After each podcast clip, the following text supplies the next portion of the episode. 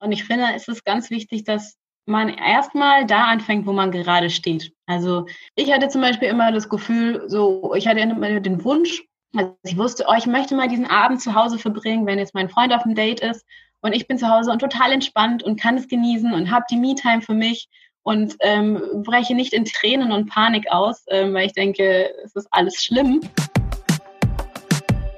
Hi und herzlich willkommen im MeToo Podcast, dem Podcast für Opfer und Betroffene von sexueller Gewalt. Ich bin Mai Nguyen und ich führe dich hier durch. Bitte, bitte sei achtsam mit dir beim Hören des Podcasts. Wenn dich die Inhalte triggern, such dir auf jeden Fall Hilfe, denn das Schweigen hat ein Ende.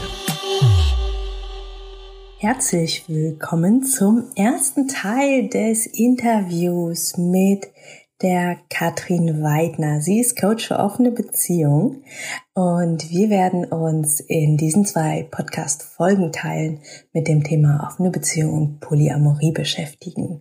Egal, ob du dich nur für das Thema interessierst oder tatsächlich am Überlegen bist, mit deinem Partner die Beziehung zu öffnen. Wir haben ganz, ganz viele Fragen aus der Community gesammelt und ja, die beiden Folgen werden ähm, schöne Schnackfolgen, wo wir einfach eure Fragen aufnehmen und sie entweder beide oder eine von uns beiden beantworten. Also es geht unter anderem anderem darum, was eigentlich der Unterschied zwischen Polyamorie und einer offenen Beziehung ist, warum Menschen sich dazu entschließen, ihre Beziehungsform von der klassischen Monogamie zu verändern, welche Grundregeln gibt es, was ist eigentlich mit der Eifersucht und noch vieles, vieles mehr. Viel, viel Spaß beim Hören! Hi und herzlich willkommen zu einer neuen Interviewfolge. Heute habe ich wieder einen ganz, ganz, ganz besonderen Gast bei mir. Es ist die Katrin Weidner. Wir kennen uns tatsächlich schon seit einigen Jahren über Social Media und dank dieser Interviewfolge kommen wir jetzt auch dazu, uns mal zusammen zu zoomen und miteinander zu sprechen und uns zu sehen. Wir sind aufeinander gestoßen, weil wir beide in ja zwei sehr ähnlichen Richtungen unterwegs sind, nämlich offener Beziehung und Polyamorie. Ich ähm, lebe es einfach seit mittlerweile über drei Jahren und die Katrin ist dann noch ein bisschen professioneller unterwegs. Sie ist nämlich Coach für offene Beziehungen. Hi Katrin, cool, dass du da bist. Hallo Mai. Ja, mega cool, dass wir uns endlich sehen. Ist wie, als hätten wir uns schon ewig gekannt. So ist es. Magst du gerade noch ein paar Worte zu dir verlieren? Ja, total gerne. Du hast ja gerade schon gesagt, ähm, Coach für offene Beziehungen. Lebe das natürlich auch selber. Also wir sind mittlerweile, ich glaube, fünf Jahre ungefähr in einer offenen Beziehung, Schrägstrich Polyamor, Schrägstrich monogam. Stimmt, ähm, du hast ähm, nämlich aktuell genau, in deinem Insta-Account. Das alles so ein bisschen ineinander. Ähm, genau, und seit äh, einiger Zeit habe ich äh, genau eine Coaching-Ausbildung gemacht, um auch andere Leute dabei zu unterstützen, ihren eigenen Weg in ihrer Beziehung zu finden. Also es geht mir gar nicht so darum, dass jetzt alle offen, also überhaupt nicht darum, dass alle offen leben müssen oder alle ihr Beziehungsmodell überdenken müssen, aber ich setze mich schon sehr dafür ein, dass jeder bewusst Beziehung lebt und sich mal damit auseinandersetzt, was möchte ich eigentlich genau und passt das so und nicht einfach so in diesem default automatischen Modus in die äh, Monogamie geht und ja, und eigentlich, eigentlich tief drin was ganz anderes möchte. Und darüber schreibe ich viel auf Instagram und ja, es macht mir total Spaß und es ist super schön, so viele Leute kennenzulernen und zu sehen, wie bunt man eigentlich Beziehungen gestalten kann. Hm, mega schön. Ich finde auch super spannend. Da können wir später nochmal drüber reden. Du hast ja aktuell gerade bei dir im Insta-Profil stehen, hm. nicht immer monogam. Da musste ich sehr drüber schmunzeln. Ja. Ähm, ja, cool. Lass uns da äh, später drüber reden. Ich habe noch ja, äh, drei Anfangsfragen, ganz spontan. Äh, davon weißt du jetzt noch nichts, aber jetzt weißt du's. ähm, ich gebe dir einfach drei Worte vor und du sagst mir, was davon äh, am ehesten. Also ist einfach eine Kennenlernfrage. Sonnenbrille, Skibrille oder Lesebrille? Lesebrille. okay. Ist schon das Alter bei dir, Katrin. ja, ja. Uh. Handygepäck, äh, Handgepäck, Koffer oder Backpack? Handgepäck tatsächlich. Mhm. Und die letzte Frage. PC, Tablet oder Smartphone? PC. Laptop. Okay. Laptop. Yes, we take that. Eingeloggt. okay, dann lass uns doch einfach mal, ähm, genau, für alle, die jetzt zuhören, die vielleicht irritiert sind, wo die ganzen Fragen auftauchen. Wir haben ähm, 24 Stunden Fragen gesammelt aus meiner und Katrins Community. Ähm, also es sind wirklich komplett Fragen, äh, alles, was irgendwie irgendwen interessiert hat zum Thema offene Beziehung und Polyamorie. Und ähm, deswegen nehmen wir die einfach mal als Leitfragen und quatschen einfach mal hier ein bisschen über das Thema. Und ihr dürft uns ähm, ja so ein bisschen im Nähkästchen äh, zu aus dem Nähkästchen zuhören. Und tatsächlich eine sehr grundsätzliche Frage, die von einigen kam, zum Beispiel von Jan und von Christian. Was ist eigentlich der Unterschied zwischen einer offenen und polyamoren Beziehung? Mhm. Ja, super Frage. Gerade am Anfang, wenn man sich mit dem Thema auseinandersetzt, merkt man, oh, da gibt's ja noch eine ganz neue Welt mit, mit Formen von Beziehungen, die man vielleicht noch gar nicht kennt. Und ich finde es super wichtig, dass man da Definitionen für hat. Aber ähm, man darf auch immer wissen, das sind auch alles, geht auch alles immer ineinander über. Also für mich, oder so sagen wir mal so, im allgemeinen Sinne ist, glaube ich, eine offene Beziehung eher so, es gibt eine Hauptbeziehung, also eine ganz normale Partnerschaft, in der man sich ähm, mit anderen Partnern treffen kann. Und da geht es hauptsächlich um sexuelle Freiheit und nicht darum, emotionale Bindung oder eine zweite Beziehung zu führen. Im Gegensatz zur Polyamorie, wo man offen dafür ist, hm, dass auch ein anderer Partner mit in die Beziehung kommt. Also da kann es zum Beispiel eine Dreiecksbeziehung sein, ne, dass zum Beispiel ähm, ich jetzt eine, einen anderen Partner habe, also wirklich einen Freund habe neben meiner Hauptbeziehung. Und auch da gibt es dann wieder Abstufungen. Ähm, es gibt manche Leute gestalten es so, dass es eine Hauptbeziehung gibt und verschiedene Nebenbeziehungen, die dann auch so hierarchisch angeordnet sind. Also mit einem teilt man zum Beispiel ne, den Alltag, das Leben, das, die Wohnung und dann gibt es aber noch einen Partner, der ist, den liebt man und der ist einfach auch mit in diesem in, im, im Leben. Und es gibt Partner, die gestalten es alles gleich, äh, Paare, die gestalten es alles gleichwertig. Ne? Dann gibt es keine, das ist meine Hauptbeziehung, sondern dann gibt es halt einfach zwei Partner oder mehrere Partner. Mhm. Ja, würdest du noch was ergänzen? Mm, ich musste ein bisschen schmunzeln bei der Frage vom Jan, weil er äh, uns so einen kleinen Stein ins Weg in den Weg gelegt hatte und meinte, wie wir denn den Unterschied erklären würden, wenn wir Sex nicht mitbenutzen dürften als Wort.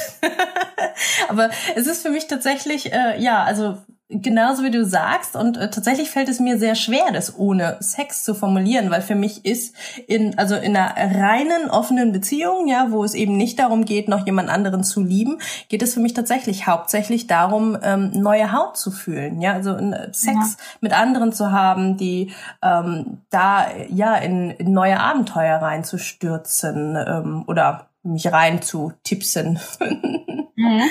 Man könnte es natürlich so auf einer Beziehungsebene sehen. Ne? Also wenn es gibt ja auch, also gerade bei Polyamorie kann ich mir vorstellen, dass es einfach Konstellationen gibt, da findet kein Sex statt im mhm. klassischen Sinne, aber es ist trotzdem eine Liebe da. Ja. Und trotzdem eine Verbundenheit da und das muss nicht unbedingt immer Sex sein. Und beim Thema offene Beziehung finde ich auch ganz wichtig, es geht bei vielen in der offenen Beziehung gar nicht so sehr um den Sex, sondern um das Offensein für das, was gerade kommt. Ne? Vielleicht ist es mal ein Flirt, vielleicht ist es mal ein Knutschen, das muss nicht immer gleich Sex sein, vielleicht ist es einfach auch mal nur eine, eine Verbindung, die da ist und die dann in dem Moment gelebt werden kann, mhm. ohne dass es gleich sexuell, äh, ja, sexuell wird. Total. Oh, das, das finde ich, das hast du nochmal schön gesagt. Für mich war auch total spannend. Ähm, also als ich noch in monogamen Beziehungen gelebt habe, ähm, sobald ich irgendwie mal auf einer Party war und wen kennengelernt habe und ich den aus irgendwelchen absolut unerfindlichen Gründen. Das hätte, klar kann es sexuell gewesen sein, ähm, aber es kann auch einfach nur, da ist auf einmal irgendwas und ich finde den so ultra spannend, ähm, dass direkt irgendwie mein schlechtes Gewissen kam und gesagt hat, oh nee, das, das, das geht jetzt nicht, weil ähm, vielleicht entwickelt sich daraus mehr und vielleicht, nee, ähm, dann gehe ich nachher noch meinem Partner fremd, das geht nicht, das kann ich nicht machen. Und dann habe ich diesen ultra tollen Typen, der aus irgendeinem Grund für mich super spannend war, stehen lassen, ja, und habe einfach die ganze Party einfach nicht mehr mit ihm geredet oder ihm die kalte Schulter gezeigt oder so. Und das, das war, das sind so äh, Momente, an die ich mich noch aus meiner monogamen Zeit erinnere, wo ich, wo ich ich so froh und dankbar für bin, dass, dass es heute anders ist, weil äh, ganz oft haben sich aus diesen Momenten mittlerweile eben echt gute Freundschaften entwickelt. Klar, ja. manchmal ist auch Sex bei rumgesprungen, manchmal ein Flirt, manchmal ein Knutschen, aber ganz oft auch einfach eine echt gute Freundschaft, weil da, weil wir anscheinend vielleicht auch einfach auf einer Wellenlänge waren. Ja, und total. da bin ich voll dankbar für. Ja, gut, dass du sagst, ich kenne das auch mit dem schlechten Gewissen und ich finde auch, wenn wir über Beziehungen öffnen sprechen, dann klingt das immer gleich so dramatisch. Dann denken alle immer gleich so, oh Gott, man muss jetzt daten, man muss jetzt irgendwie ganz viele verschiedene andere Sexpartner haben. Aber ich glaube, darum geht es, den meisten Leuten geht es gar nicht, sondern genau um diese kleinen Situationen. Deswegen habe ich auch oft gesagt, situativ offen, mhm. weil für mich ist Beziehung öffnen auch genau für solche Situationen offen zu sein na, da ist irgendwie jemand Spannendes und dann darf das alles sein und ist nicht gleich so dieser Riegel davor, oh Gott, ich bin ja in einer Beziehung und ich, ich muss mich schlecht fühlen, ich darf das nicht, das muss sofort unterbunden werden, sondern es kann einfach so passieren, wie es eben passiert. Und man kennt ja auch den Fall, dass na, du bist total begeistert von jemandem und dann stellt sich im Nachhinein raus so, oh nee, das war jetzt doch mhm. nichts. Aber auch das ist ja total schön. Und dieses Öffnen sich der Situation gegenüber, den Menschen, die da sind, den Gefühlen, die da sind und nicht gleich es muss nicht gleich Sex sein. Es kann einfach nur eine Offenheit einfach sein. Mhm. Ja, cool. Jan, danke dir für diese sehr, sehr coole Frage. ähm, Svetlana fragt nochmal spezieller, was ist der Hauptgrund für Paare, ihre Beziehung zu öffnen? Ich glaube, da gibt es ganz, ganz viele, aber dadurch, dass du ja Coach bist, kannst du uns vielleicht auch einfach einen Einblick geben, wie es bei dir aussieht. Mit, mit welchen Anliegen kommen die Paare zu dir? Was ist deren Hauptbeweggrund? Ja, äh, sehr, sehr, sehr gute Frage. Und da gibt es natürlich tausend Antworten und tausend Motive, äh, warum Menschen ihre Beziehung öffnen wollen. Fangen wir mal kurz an bei den Motiven, die wahrscheinlich nicht funktionieren, beziehungsweise ähm, Ausflüchte sind. Also ich glaube, dass viele Menschen eine kriselnde Beziehung retten wollen, indem sie die öffnen, so ein bisschen wie ein Kind kriegen, um die Beziehung zu retten. Ja, oh. Aber ist das Kind schon ins Brunnen, in den Brunnen gefallen. Ne? Also so, so Beziehungen öffnen, um Beziehungen zu retten, kann funktionieren, muss aber nicht. Und ähm, wenn man das macht, weil einem in der Beziehung was fehlt, weil man selber überhaupt keine Basis mehr hat, weil äh, man keine Gemeinsamkeiten mehr hat, der Sex nicht gut ist und da aus dieser Haltung die Beziehung öffnet, aus einer Mangelhaltung im Prinzip, weil irgendwas fehlt in der Beziehung, dann ist das meistens wahrscheinlich keine gute Idee. Ähm, mhm. Ich kenne aber ganz viele Paare, die die Beziehung einfach öffnen, weil die schon unglaublich lange zusammen sind. Da sind auch Kinder da, da ist ein Haus da, da ist äh, so die klassische Konstellation da. Und die merken einfach so, ey, wir wollen zusammenbleiben, aber wir haben auch noch andere Wünsche. Was ist denn hier? War es so diese Frage, äh, okay, war es das jetzt schon? Ne? Mhm. Soll es das jetzt gewesen sein? Und ähm, dann einfach die Beziehung eröffnen aus einer Neugier heraus und aus Lust, irgendwie sich lebendig zu fühlen. Dieses lebendig fühlen höre ich ganz oft. Ich möchte irgendwie frei sein, mich entfalten können, lebendig fühlen.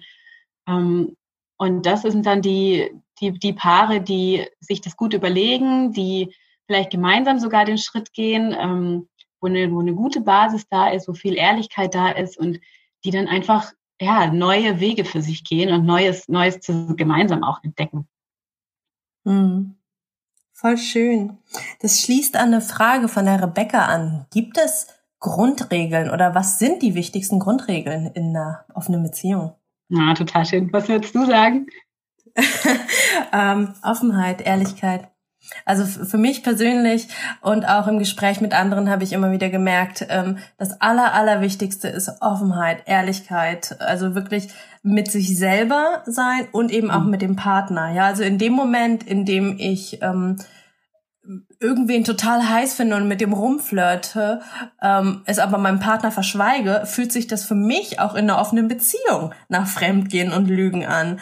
Wenn ich aber, äh, oh, also wo, wo ein anderer Mensch von außen, der gar nicht offen ist, sagt, hä, aber das habt ihr doch vereinbart. Ich so, naja, es kommt auf die Vereinbarung an. Ja. ja und unsere Vereinbarung ist eben der Grundsatz Offenheit und ähm, Kommunikation miteinander. Ja, und wenn ich dann ähm, danach zu meinem Partner gehe und sage, du, äh, da lief was oder äh, du, ich habe da mit wem voll heiß rumgeflirtet oder rumgeknutscht, äh, dann ist das voll in Ordnung. Aber wenn ich das für mich behalte und das irgendwie als Geheimnis nehme, dann, dann fängt sich das an, komisch anzufühlen für mich. Und ich glaube auch, dass mein Partner das merkt. Ja. Ja, da würde also Offenheit, Ehrlichkeit bin ich, wären auch so die ersten zwei, die ich gesagt hätte. Und ich finde ganz wichtig, äh, ist noch Eigenverantwortung. Mm, mhm. Finde ich, find ich einfach in einer offenen Beziehung so wichtig, dass, weil es gibt immer, wird immer Momente geben, die sind schwierig. Ne? Da fühlt man sich vielleicht mal eifersüchtig, da ist man nicht in seiner Kraft und ähm, es fühlt sich alles plötzlich doof an oder man fühlt sich einfach schlecht. Und dann zu gucken, okay, es ist nicht die Schuld vom Partner, sondern ey, was ist da gerade mit mir los? Was hat es gerade mhm. mit mir zu tun? Warum habe ich plötzlich diese Ängste? Ne? Und nicht sagen, okay, der Partner macht es, äh, der macht, dass ich mich eifersüchtig fühle und, und der ist schuld, sondern zu gucken, okay, was ist denn, was geht denn hier jetzt gerade ab? So war das mhm. so vorher nicht. Oder, ne? Also an sich, also da ist auch denn die, die Persönlichkeitsentwicklungsebene mit dabei, dass es einfach so eine große Chance ist, ähm, da an sich selber sich besser kennenzulernen und an sich arbeiten zu können. Und zum Thema Ehrlichkeit würde ich noch ergänzen, weil da habe ich nämlich vor, äh, ich habe nämlich im Vorhinein auch schon drüber nachgedacht, ob ich Ehrlichkeit, ob das eigentlich stimmt, dass das so eine Grundregel sein muss. Grundsätzlich finde ich ja, aber ich finde auch, da gehört so eine gewisse Flexibilität dazu, weil ich habe mir überlegt, okay, zum Beispiel, sagen wir, es kommt jetzt raus in unserer Beziehung, mein Partner hat sich irgendwie, hat eine Regel gebrochen, ne? Oder gerade am Anfang hat man ja, hatten viele Paare, stellen sich einfach ein riesen Regelwerk auf. Und, ja. und genau, das, dann wird eine Regel gebrochen und dann hast du dann natürlich die Chance zu sagen, oh, aber du stand doch da und wir haben doch ausgemacht und so geht das nicht. Und ähm, äh, genau, Thema Ehrlichkeit. Ähm, ich finde es auch wichtig, dann wieder in, in Relation zu setzen. So, warum war der Partner vielleicht gerade in diesem Moment nicht ehrlich? War das wirklich, weil der mir mich hintergehen wollte ähm, und mir was, was irgendwie verheimlichen wollte? Oder hatte der in dem Moment irgendwie Angst, mit mir zu reden oder dachte, er wird abgelehnt, wenn er das jetzt sagt? Ähm, weißt du, wie ich meine? So mhm. dieses ähm, Verständnis füreinander auch aufbringen, auch wenn mal eine Regel gebrochen wird, auch wenn mal für einen Moment nicht 100% Ehrlichkeit da war, sondern immer dieses Verständnis zu haben, wie war die Situation eigentlich? Und das gehört dann eigentlich, ist dann ja eigentlich auch wieder Ehrlichkeit, ehrlich darüber sprechen zu können, ähm, warum man zum Beispiel nicht ehrlich sein konnte. ja. gedacht, ne? Mhm. Ja, ja, und ich muss auch sagen, äh, wie gesagt, das ist äh, ein großer Wert bei uns beiden in der Beziehung, ja, beim Olli und mir. Aber ich, ich kenne auch Leute, die leben offene Beziehungen anders oder eine teiloffene Beziehung, wo nur der eine Partner offen ist, ja. Also mhm. ähm, ich kenne ein, ein Paar, bei denen ist es einfach so, wo der Mann halt sagt, äh, also wo der Mann ganz klar andere sexuelle Bedürfnisse hat als seine Frau. Die haben Kinder, die haben ein Haus, ne? Also die haben schon alles da und die sagen auch, die wollen ihr Leben so weiterführen zusammen. Aber ähm, er hat halt Bedürfnisse nach BDSM, ja, also ja. Dominanz und Machtspielchen und das ist halt überhaupt nicht ihrs und da finde ich es total schön, dass sie sagt, ähm, ich habe da kein Bedürfnis nach, ich habe auch kein Bedürfnis nach, nach anderen sexuellen Aktivitäten. Ähm, sie hat halt alle Hände voll mit Haushalt und Kindern zu tun und das ist für sie voll in Ordnung so. Und äh, deswegen geht er sich eben seine sexuellen Bedürfnisse woanders holen. Gleichzeitig sagt sie aber auch, ich will nichts davon hören. Also sie mhm. will es nicht wissen, sie will es nicht erfahren, wann er sich mit wem und warum trifft. Er soll ihr lieber sagen, er hat länger gearbeitet oder hat jetzt eine Dienstreise oder sonst was. Ähm, war, als ich das im ersten Moment erfahren habe, fand ich das so, wow, das finde ich jetzt aber komisch. Und mhm. gleichzeitig, wenn das ihre Bedingung ist, wenn sie da, wenn sie damit ihren größten Seelenfrieden hat und sie damit ihre Beziehung aufrechterhalten, mit der sie ansonsten glücklich sind, ähm, ja, da, da, da stand ich schon sehr an, an meinen eigenen Werten und musste erstmal äh, einen Schritt mhm. zurück machen und sagen, okay, Moment, das ist mein Wert. Nur weil sie einen anderen Wert haben, ähm, ist das nicht schlechter und ist ja. das keine schlechtere offene Beziehung. Ja, sehr gut, sehr, sehr schönes Beispiel. Ich finde, da ist es dann auch wieder dieses, dieses Thema Eigenverantwortung. Da hat sie eigenverantwortlich entschieden, ich möchte das nicht, da ist eine Grenze, ich möchte das nicht wissen, lass das bei dir. Und es mhm. finde ich super schön, das ist auch super kraftvoll, das für sich selber festzulegen, ne? was möchte ich überhaupt wissen und das herauszufinden. Ähm, und da, genau, es muss, also eine Grundlege kann nicht sein, ja, man muss sich alles immer sagen können oder man muss über alles reden können. Nö, für andere Paare, Paare funktioniert das so nicht. Andere mhm. Paare fahren super gut damit, so wie du es gerade erzählt hast. Und ähm, genau, ich würde sowieso immer von Verallgemeinerung absehen. Also es gibt nicht dieses mhm. eine Rezept, wie offene Beziehung, wie Polyamorie funktioniert, sondern ey, setz dich hin, mach deine eigenen Regeln. das ist ja gerade der Witz dabei. Und das, was mhm. du für dich machst, funktioniert oder funktioniert dann eben nicht und dann kannst du es wieder adaptieren. Aber ähm, es ist total wichtig, bei anderen zu schauen, zu gucken, hey, wie macht das eigentlich Mai, wie macht das eigentlich Katrin, wie kann man das überhaupt machen? Ähm, super spannend und guck dir das an, hör anderen zu, wie die das leben, ähm, was für Regeln die haben, was die finden, was gute Werte sind, aber ähm, mach dein eigenes Ding, mach deine eigenen Werte und schau, was für dich wichtig ist und was für dich funktioniert. Das ist, das ist viel wichtiger als ähm, sich irgendein Konzept äh, anzueignen oder nach irgendeinem Konzept zu leben und daran festzuhalten.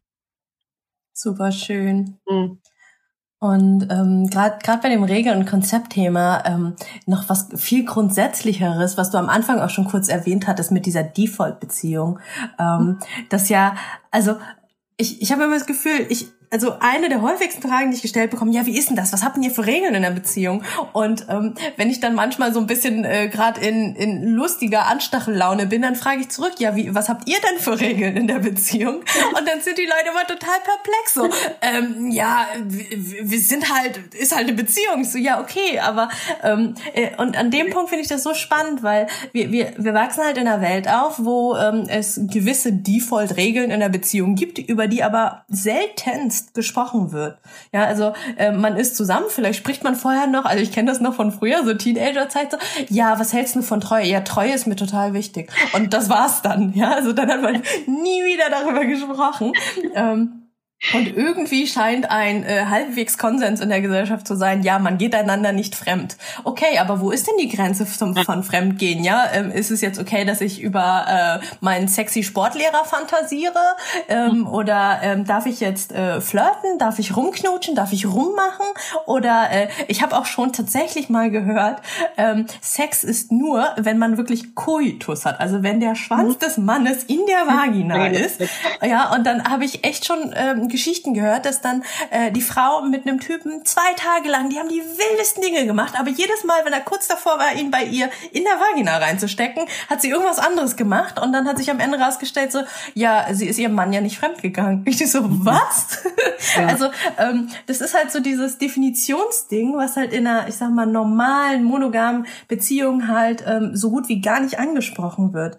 Und ähm, das und ich finde, das ist gar nichts, ähm, also sich Regeln setzen ist gar nichts Spezifisches für offene und Polybeziehungen, aber dann hm. tut man es halt, schrecklich muss man es tun, überdenken, weil man auf einmal in einem, ja, nicht mehr default vorausgesetzten Stadium ist, sondern eben beide sich Gedanken darüber machen müssen, was ist für mich stimmig und was ist für dich stimmig und was ist für uns beide stimmig. Genau, ja, das ist jetzt wieder das Thema bewusste Beziehung. Ne? Auch eine monogame Beziehung kann man ja bewusst gestalten und sich mal über diese ganzen Fragen äh, Gedanken machen als Paar und mal festlegen, okay, wie sehen wir das eigentlich? Und ähm, eben sich diese, diese Regeln äh, wirklich mal anzugucken. Ja. Was ich noch festgestellt habe, ist, dass äh, gerade Paare, die neu starten, ne, die ihre Beziehung gerade öffnen wollen, die brauchen am Anfang total viel Regeln. Also das ist wirklich so eine Tendenz, dass man am Anfang, ähm, weil das alles plötzlich so offen ist und so frei ist und sich so gruselig anfühlt, braucht mhm. man dieses Gerüst an Regeln. Ne? Das ist so, es gibt diese Struktur, da kann man sich festhalten. Das ist irgendwie so diese, diese, der Ersatz für die Sicherheit, die verloren geht.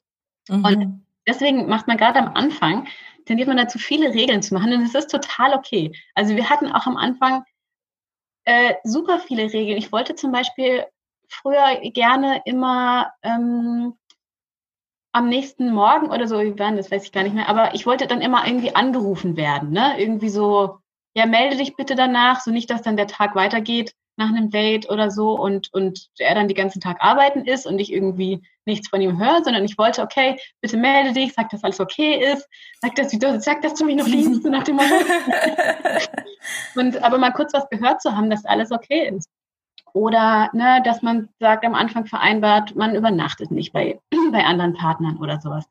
Äh, total wichtig. Mach deine 20.000 Regeln, aber dann auch wieder gucken, okay, sind die noch notwendig? Hat es funktioniert? Weil vieles funktioniert auch einfach überhaupt nicht. Wir hatten so mal mhm. das wir hatten die Regel, ja, ähm, äh, es geht nur um Sex und es sind keine Gefühle involviert. Ja, so eine Bullshit-Regel, wenn du mal drüber nachdenkst, äh, weil mhm. wie willst du das kontrollieren? Und natürlich hat das nicht geklappt. Natürlich hat man Gefühle für, für andere Menschen. Wir sind ja keine Steine, wir sind doch keine Roboter. Es geht ja genau mhm. darum, irgendwie Verbindung zu haben. Und ja, es geht oft nur um Sex, in Anführungsstrichen nur um Sex.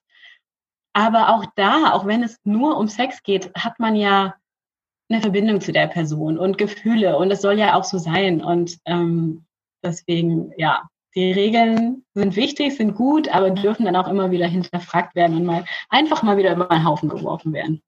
Hm, voll schön. Hm, magst du da noch mal einfach mal irgendwie so eine Liste aufzählen? Was sind so typische Grundregeln, sowohl Anfänger als auch Fortgeschrittene, sage ich mal in Anführungsstrichen, ja. ähm, dass sich Leute einfach mal ein Bild davon bilden können? Also ich stelle mir vor, dass jemand, der gerade zuhört und gerade äh, interessiert ist, ähm, der, der fängt ja auf einem komplett weißen Blatt an. Und wenn du da einfach mal ein paar äh, Beispielregeln aus Erfahrung von deinen Klienten und Klientinnen gibst, ähm, ich glaube, das würde helfen. Ja, also ich würde zum Beispiel anfangen mit dem Thema, okay, wann darf denn äh, ein, ein Kontakt mit jemand anderem stattfinden? Weil das ist so eine grundsätzliche Sache, so wenn du in dieser Situation bist, dass du sagst, okay, die Beziehung ist jetzt, oder wir haben die Beziehung geöffnet und du sitzt dann da und weißt nicht, okay, passiert jetzt gerade was? Trifft der mein Partner sich mit jemandem? Hat der Kontakt mit jemandem? Ist es gerade jetzt? Ist es am nächsten Tag? Äh, ist es gar nicht? Und ne, sich damit auseinanderzusetzen, wie soll das überhaupt ablaufen? Es gibt zum Beispiel die Regel, dass ähm, nur wenn man getrennt alleine weggeht, auf eine Party oder sowas, dass da man jemand anders kennenlernen darf? Oder gibt es wirklich, äh, darf man tindern? Darf man sich, ähm, wird gesagt, wenn man sich mit jemand äh, trifft und ein Date hat, ne? Soll das offen kommuniziert werden oder macht man erstmal diese Don't Ask, Don't Tell Geschichte? Und erstmal zu, da auszuloten, ey, wie viel möchte ich eigentlich wissen? Damit würde ich immer anfangen. So dieses, äh, wie viel tut mir gut zu wissen vom, mhm. vom, vom Partner, ne? Und ähm, dann gibt es natürlich so Geschichten, wie am Anfang fühlt man sich vielleicht besser, wenn gerade so diese Übernachtungsregel, ne, dass man nicht miteinander übernachtet. Ich wollte am Anfang die Regel haben, dass man sich nicht, dass, dass er sich nicht mit jemand, dass er jemand anderen küssen darf. da lache ich so drüber, weil das ist natürlich total Quatsch aber es war so, ne, diese Intimität füreinander bewahren wollen. Mhm. Und dann zu gucken, okay, was brauchst du für eine, ähm, dafür, was, naja, welche Regel brauchst du, um diese Exklusivität, die es ja vielleicht doch in einer offenen Beziehung gibt, ne, mit deinem Partner, wie kann die erhalten bleiben? Was brauchst du erstmal dafür? Sodass das nicht gleich so dieses ganze boom, ein Schwall und jetzt ist plötzlich alles offen, sondern so Stück für Stück immer zu gucken, okay, wie kann ich das erweitern? Sollen man, manche Regeln, äh, manche Leute stellen die Regel auf, bestimmte sexuelle Praktiken auszuschließen, ja? Also mhm. kommt zum Beispiel kein Oralverkehr oder so mit anderen Partnern, das ist zu intim. Solche Sachen. Ähm, und ähm, grundsätzlich würde ich immer, immer, immer darüber reden, wie kommuniziert werden soll. So, wer erzählt was? Also ist es ist es, ist es okay, wenn jetzt jemand, wenn jetzt der Partner nach Hause kommt und total motiviert vom Date erzählt und sagt, oh, das ist so schön und bla, oder gehört das irgendwie in den Bereich ähm, des anderen Partner, der zu Hause saß und nicht auf dem Date war, zu fragen, okay, ich bestimme, wie viel ich wissen möchte und bitte erzähl nur das, was ich gerade frage, ne, und damit da nicht so die Tür ins, mit der Tür ins Haus fällt. Genau, äh, dann gibt es die typischen Sachen, ne? niemand, dass man Sachen, dass man Personen ausschließt, also dass man sagt, okay, aber hm, man kann sich mit anderen treffen, aber bitte nicht im Freundeskreis oder bitte nicht auf Arbeit, solche Sachen. Mhm. Ja. Wirst du noch was ergänzen? Hm. Nee, ich fand das sehr, sehr, sehr umfassend. Habe mich an vielen Stellen auch wiedergefunden. Ja. sehr cool. Ähm, ich habe noch eine Frage vom Jan. Ähm, der fragt, wie ist es eigentlich mit Paaren, die zwar mit anderen Sex haben, aber äh, immer quasi zusammen sind. Also dass sie quasi mhm. sich wen dazu holen oder eben in Interaktion immer miteinander in Abstimmung sind. Sind die offen oder sind die nicht offen? Ja, eine gute Frage. Ist wieder so, braucht man so eine Definition. Ne? Ich glaube, es ist so wichtig, mhm. dass das Paar das für sich selber definieren. Ähm, aber ich habe jetzt gerade gedacht, ich weiß nicht, wie du das siehst, aber ist das nicht Swingen dann? Mhm. Also wenn man das ähm, gemeinsam macht? Mhm. Aber äh, ich denke mal bei Swing ja auch immer ein Swinger-Club und das ist, muss ja nicht unbedingt gegeben sein, wenn man sich jetzt jemand nach Hause holt zum Beispiel. Ich weiß gar nicht. Also offen ähm, für mich ja, aber Genau, also sehe ich auch so, es ist auch so, eine so eine so eine Zwischenzone, ne, wo, wo die einen würden sich als Swinger bezeichnen, mhm. ja, also äh, die, also ich kenne Leute, die die leben so und die bezeichnen sich als Swinger, würden niemand sagen, dass sie eine offene Beziehung haben, mhm. weil ähm, für sie das wirklich wichtig ist, zusammen da zu sein. Mhm. Ähm, in meiner Welt ist es eine offene Beziehung, weil sie haben mit anderen Leuten Sex. Aber genau, ähm, die ähm, und auch für alle, die zuhören, ne, also offene Beziehung ist nichts, was klar definiert ist, also was irgendwie voll den festen Rahmen hat. Und da gibt's dann irgendwie Checkpunkte, die man abhaken kann. Äh, und haben sie mindestens fünf von äh, zwölf Punkten angekreuzt, dann sind sie eine offene Beziehung. ähm, das ist, ähm, oh, ich glaube, in den 90ern ne, ist, ist das ja quasi erst so richtig entstanden als Begriff und offene Beziehung, also offene Beziehung gab schon früher, aber Polyamorie, so der, Be der Begriff drumherum, ist erst so in den 90ern entstanden. Das habe ich mal im, jetzt lass mich nachdenken, Schlampen mit Moral. Ein sehr, sehr spannendes Buch. Ja. Ähm, Genau, da, da haben die das auch mal so ein bisschen äh, auch äh, zeitlich aufgearbeitet. Mhm. Und das finde ich ganz spannend, ja, da, da sich klar zu machen, ähm, dass es halt einfach auch was in Anführungsstrichen Neues ist oder zumindest, äh, dass, dass, es, dass die Gesellschaft Anfang der 90er mal so weit war, das zu thematisieren und da äh, ne, mhm. einen Begriff draus zu machen, über den man überhaupt reden kann. Ja, ja spannend, weil das, daran sieht man so schön, ne, wie jung das Thema ist und ähm, ähnlich wie mit dieser ganzen Gender-Geschichte, wie wenig Begriffe da noch sind. Ne? Da müssen einfach noch Begriffe erfunden werden, ja. die, die das dann definieren. Weil klar, ich glaube nicht, dass es für Leute, die eine Beziehung haben und aber sich auch jemand Dritten oder Vierten dazu holen, dass es da schon einen allgemeingültigen Begriff gibt. Ja. Und natürlich gibt es diese Konstellationen, diese Leute, aber mhm. ja, könnten Sie sich mal was überlegen.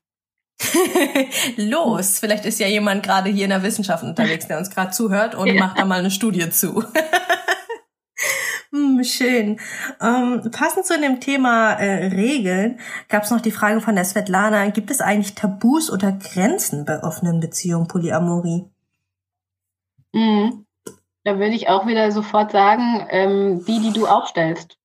Ja. Die Grenzen gibt es die Tabus, es gibt keine Tabus, so, solange sie nicht äh, thematisiert worden sind oder mh, mm, das definiert, definiert jeder für sich selber. Ja, total.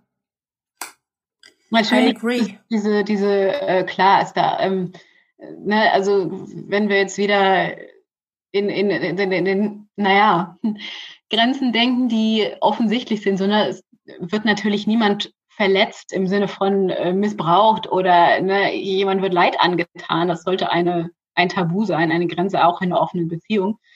Ähm, weil das dann auch wieder Auslegungssache ne, ist, wenn ich, ne, ist das schon, tue ich jemand Leid an, wenn ich, wenn ich ihm nicht sage, dass ich eine offene Beziehung habe und ihm quasi vormache, ich wäre Single oder sowas. Aber ähm, ja, im Endeffekt muss das jeder selber entscheiden, was, äh, was eine Grenze ist, was ein Tabu ist. Hm. Okay, und jetzt kommen wir zu einem ganz, ganz großen Topf, der äh, auch zu den, ich würde sagen, Top drei Fragen gehört, die immer wieder kommen, auch von der Svetlana wieder. Wie ist das eigentlich mit der Eifersucht? Oh, yeah.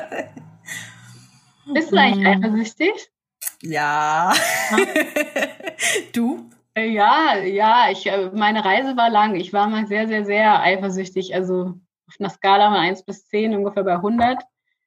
Aber Geil. Ich hatte jetzt auch wirklich, also seit langem schon, längerem schon äh, Momente, wo ich wirklich keine Eifersucht mehr gespürt habe. Das ist, hm. ähm, hat sich viel transformiert bei mir. Aber das ist, kommt auch immer auf den an, wie ich gerade mit mir bin. Also bei mir kommt es sehr mhm. darauf an, wie ich gerade im Reinen mit mir bin, ob ich in meiner Kraft bin, ob ich mich gerade mein Selbstwertgefühl aus irgendeinem Grund ähm, nicht so gut ist, dann bin ich auch mehr eifersüchtig. Mhm.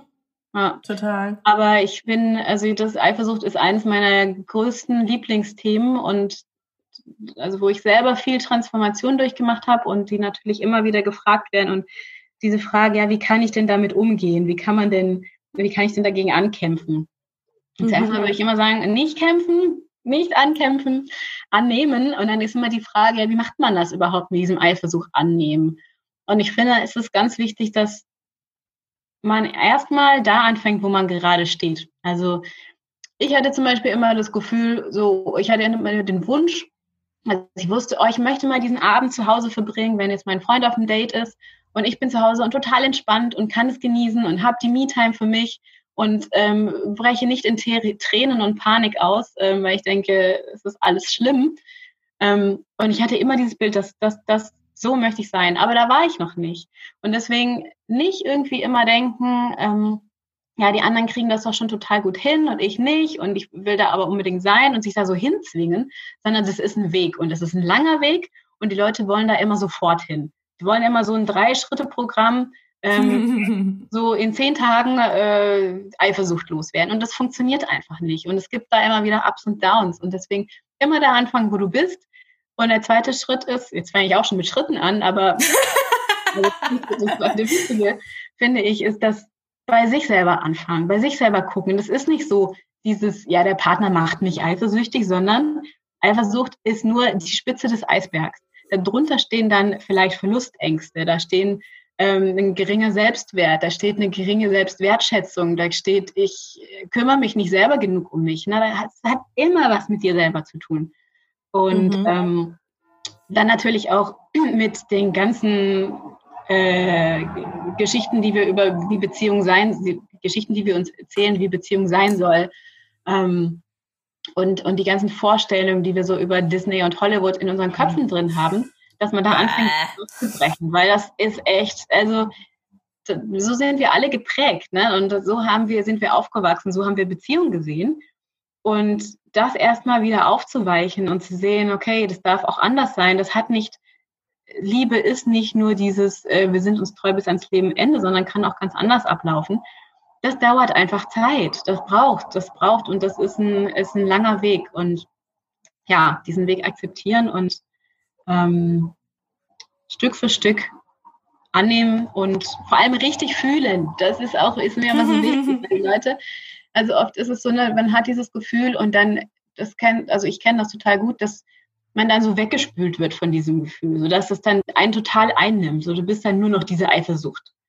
Und dann geht die Gedankenspirale los. Und dann ist es gar kein richtiges Fühlen mehr, sondern dann denkt man eigentlich dieses Gefühl.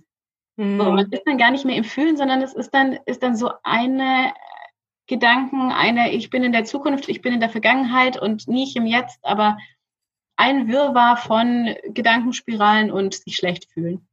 Und ähm, ja, richtig zu fühlen zu lernen. Ähm, da mache ich, ich mache da übrigens eine E-Mail-Serie demnächst drüber, wie man das oh. wirklich macht. Wie macht man das richtig fühlen, ne? ohne sich dann direkt davon ja, wegtragen zu lassen. Wo kann man sich für deine E-Mail-Serie eintragen? Äh, ach so, genau. Einfach beim News, bei meinem Newsletter anmelden auf Instagram oder so ähm, über den Link auf meine Homepage und dann auf den Newsletter. Und das wird, das wird cool, weil ähm, genau Eifersucht einfach so ein Riesenthema ist, das ich, äh, glaube ich, ganz gut kann und da viel weitergeben kann ähm, und das einfach teilen möchte, wie wie man richtig fühlt, wo man anfängt, welche Fragen man sich stellen kann äh, wie man sich selber besser kennenlernt und ne, einfach mit diesem Thema bewusster zu beschäftigen, ohne dass es jetzt gleich dieses äh, in zehn Tagen eifersuchtsfrei. Mhm. Ja. Mega, mega cool. Also das tun wir auf jeden Fall in die Show Notes rein und ja. ich werde mich da auf jeden Fall auch eintragen. und äh, während du, äh, witzigerweise, während du erzählt hast, ähm, du hast mich ja gerade äh, eben am Anfang gefragt, ob ich eifersüchtig bin. Das muss ich noch mal äh, ein bisschen ins Licht drücken. Das fand ich ganz spannend, weil ich habe das gar nicht mehr so auf dem Schirm gehabt. Ähm, in anderen Beziehungen, also man steht ja immer in Relation zum Partner. Ne? Also in meinen früheren monogamen Beziehungen war ich null eifersüchtig. Also wirklich null.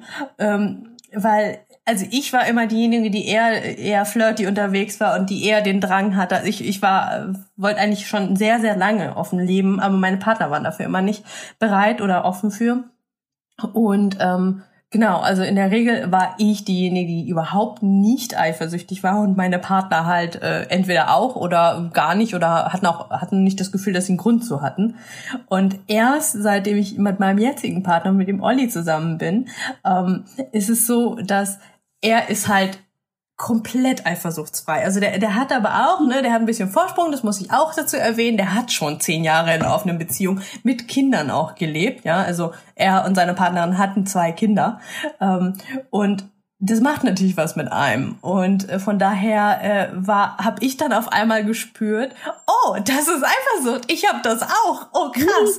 Und ich glaube, in Relation zum Durchschnitt der Gesellschaft bin ich immer noch sehr wenig eifersüchtig, aber in Relation zu meinem Partner bin ich halt eifersüchtig. Und ja. jetzt bin ich quasi, obwohl ich sehr wenig eifersüchtig bin, die eifersüchtigere von uns beiden.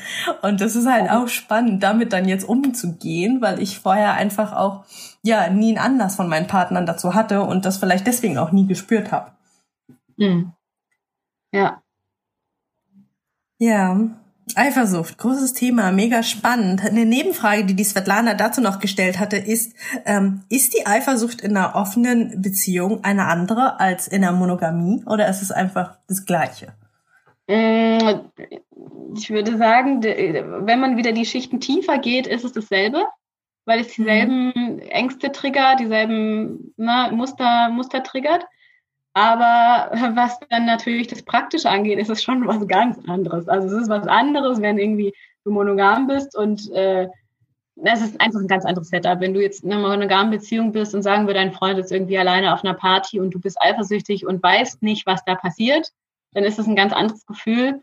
Das ist eher dieses Nicht-Wissen-Ding. Ähm, und es könnte ja sein, dass irgendwie was abläuft, was du nicht mitkriegst, so nach dem Motto.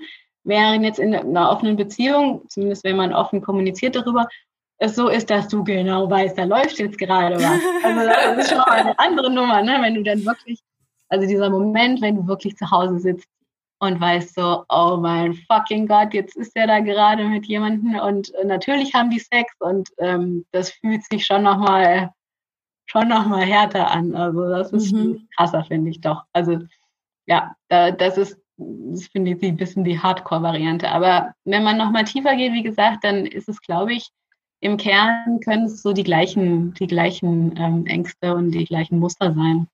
Meinst du mhm. auch? Ja, sehe ich auch so. Also quasi einfach äh, Eifersuchtslevel up. Ja. Next Level Eifersucht. Mhm. Bei Eifersucht finde ich auch immer noch ganz spannend. Also das hat mir total geholfen, als ich angefangen habe, mich mit Gefühlen auseinanderzusetzen und tatsächlich nicht nur Eifersucht, sondern auch Trauer, Enttäuschung, sonst was. Ähm, GFK, gewaltfreie Kommunikation, oh, ja. hat mir total geholfen, ähm, weil ein Grundsatz dessen äh, ist ja ähm, Niemand kann mir ein Gefühl machen. Egal, was mein Gegenüber tut, das Gefühl ist ja. in mir. Ja, ich ähm, die, die Situation kann die gleiche sein und ich kann anders darauf reagieren, wenn ich, weil es ist ja eine Interpretation der Situation, die ich mache und dann löse ich ein Gefühl in mir aus. Ja, das heißt, ähm, ich bin nicht eifersüchtig, weil mein Partner jetzt mit wem rumknutscht, sondern ähm, ich bin eifersüchtig, weil ich aus dieser Situation bestimmte Schlüsse ziehe und daraus äh, bestimmte ja. Dinge interpretiere und denke. Ja, also ähm, das war für mich so ein riesengroßes Ding, weil ähm, in unserer Gesellschaft kriegen wir das halt anders beigebracht. Ja, also wenn ich mich an Disney und Hollywood und was erinnere, boah, der macht mich eifersüchtig, er macht dies und jenes, oh, ich bin so traurig, weil mein Freund dies und also ja. diese kausale Verknüpfung zwischen äh, Gefühl und weil jemand etwas getan oder nicht getan hat, ähm, das ist so, ich finde, ist ja so eingebrannt in unserer Gesellschaft, ähm, dass es für mich äh, revolutionär war, also wirklich revolutionär, mein Leben verändert hat, ähm, zu verstehen, dass das nicht zusammenhängt. Also, ja. dass ich daran was tun kann. Ja, das meinte ich mit diesem, ne, bei dir, bei dir selber gucken. Was, mhm. was ist das? Das macht nicht der Partner in dich rein. Und deswegen ja. finde ich das auch so ein großes, ich sage ja immer, das ist so ein Geschenk. Also für mich war auch Eifersucht oder ist immer noch, ist nicht so, dass ich frei davon bin, es ist so ein großes Geschenk, weil es so eine Lehrerin ist. Die zeigt dir so mhm. viel, so viel Abgründe und klar, da möchte man nicht unbedingt hin, weil es auch einfach wehtut, weil es schwierig ist, weil es dunkel sein kann und einfach so eine Schatten, Schattenwelt auch ist. Aber wenn man sich darauf einlässt und das Geschenk darin erkennt und sich traut, das anzugucken, dann ist das einfach ein riesen, ja, riesen, riesen Chance auf Transformation. Total. Und mhm. ganz wichtig, weil du die GfK erwähnt hast, ne, gewaltfreie Kommunikation, da geht es ja viel auch darum, um Bedürfnisse zu äußern. Und mhm. im Zusammenhang auch mit Eifersucht finde ich das so elementar wichtig, dass man weiß, was man braucht vom Partner, dass man nach Unterstützung fragen kann. Ich habe zum Beispiel so oft gefragt, ich kam mir total lächerlich vor, aber ich wollte dann echt einfach hören, liebst du mich wirklich noch? So dieses, kannst du das mal verbalisieren? Kannst du mir das sagen? Kannst du mir das nochmal bestätigen? Und ich weiß, es nervt und ich weiß, es sollte klar sein, aber ich muss das jetzt zum zehnten Mal heute hören. So. Mhm. Und klar ist das irgendwie, man sagt immer so, oh, ihr musst das aber dir selber geben und, ähm, ne, und die Selbstliebe und das brauchst du doch nicht die Bestätigung vom Partner, aber manchmal braucht man das. So einfach, um die mhm. Basis zu festigen und zu wissen, ich kann, ich verlasse mich da jetzt drauf. Ja. So, und da diese über die GfK einfach zu formulieren, was, was brauche ich vom Partner? Total. Ja. Und ähm, wenn man auch noch so den, den klassischen Stereotyp von Mann-Partner an der Seite hat, der äh, verbal eher äh, nicht so ausgeprägt ist mit Liebe, sondern eher im Tun, ähm, dann ist das schon mal nötig, das nachzufragen, ja. Super schön. Ähm, Kommen wir zu äh, tatsächlich äh, etwas eher persönlichem, grundsätzlichen. Das fragt die Sandra äh, uns beide. Seit wann haben wir denn das Bedürfnis nach einer offenen Beziehung? Gab es da einen Auslöser und wie ist es dann dazu gekommen? Oh, Magst du anfangen? Frage, ja gerne, weil ähm, ja, das ist auch eine lustige Sache Ne? Also wie, wie gesagt, ich lebe so seit fünf Jahren jetzt das, unfreiwillig damals, weil ich fange jetzt mal am Schluss an sozusagen. Ähm, ich wurde klar, quasi klassisch betrogen. So, wir waren in einer monogamen Beziehung und ähm, äh, mein Vater hatte, ist fremd gegangen im klassischen Sinne. Und dann haben wir daraufhin die Beziehung geöffnet. Das ging dann allerdings von mir aus, weil ich dann erst entdeckt habe über Bücher, über, okay, wie verarbeite ich dieses Fremdgehen, ähm, gab es tolle Bücher dazu ähm, und dann erst diese Welt sich mir eröffnet hat, oh Mann, da gibt es ja auch noch andere Beziehungsformen, krass. Und da habe ich mich so drin wiedergefunden, dass am Ende ich diejenige war, die äh, diesen Weg gemeinsam gehen wollte und das angestoßen hat. Und so sind wir da ähm, reingerutscht sozusagen. Ähm, ich würde aber sagen, dass ich eigentlich noch nie monogam war. Einfach mhm. noch nie. Das ist einfach, es, nee, es war einfach nie so. Und das, das war auch was, was ich mir erst eingestehen musste, was total schwer für mich war, einzugestehen, so, du bist nicht monogam, du bist das nicht. Und ich habe mir so lange eingeredet, so in dieser äh, monogamen Beziehung glücklich sein zu müssen. Und ich hatte davor andere Partner. Ähm, unter anderem mein erster Freund, mit dem ich fünf Jahre zusammen war. Und das ist, war eine total schöne, harmonische Beziehung. Und selbst da war es so, dass ich mich irgendwie immer irgendwie verguckt habe oder irgendwie auf einer Party war und dachte, oh, mal irgendwie knutschen oder mal flirten. ich fand einfach andere Menschen spannend. Ich fand es einfach toll, Männer zu kennenzulernen und ähm, habe einfach auch viel diese Anziehung gespürt und habe mich dann, als ich in Beziehung war, in monogamen Beziehung, dafür immer total verurteilt. Also wie du am Anfang erzählt hast, so dieses, nee, das darf jetzt nicht sein und sofort einen Riegel vorschieben und gar nicht mehr mit dem Typen reden, weil man darf das ja nicht. Und ähm, ja, habe dann im, im, Endeffekt so das auf, meinen, auf meine Partner projiziert, dass, dass ich so eifersüchtig war, wenn die irgendwie was gemacht haben, weil ich genau wusste, äh, ich in der Situation würde mich so fühlen, dass ich gerne jetzt mit jemand anderem knuschen wollen würde. Und dieses, oh, ja, mir da sowas vorgemacht, ne, wie, wie, wie ich zu sein habe und mir so einen Druck gemacht und mich verurteilt dafür, schlechtes Gewissen gehabt. Aber wenn ich ganz ehrlich bin, war ich schon seit ich das erste Mal verknallt war, äh, ja, hab, war ich halt dann die nächste Woche schon irgendwie an jemand anderem wieder interessiert.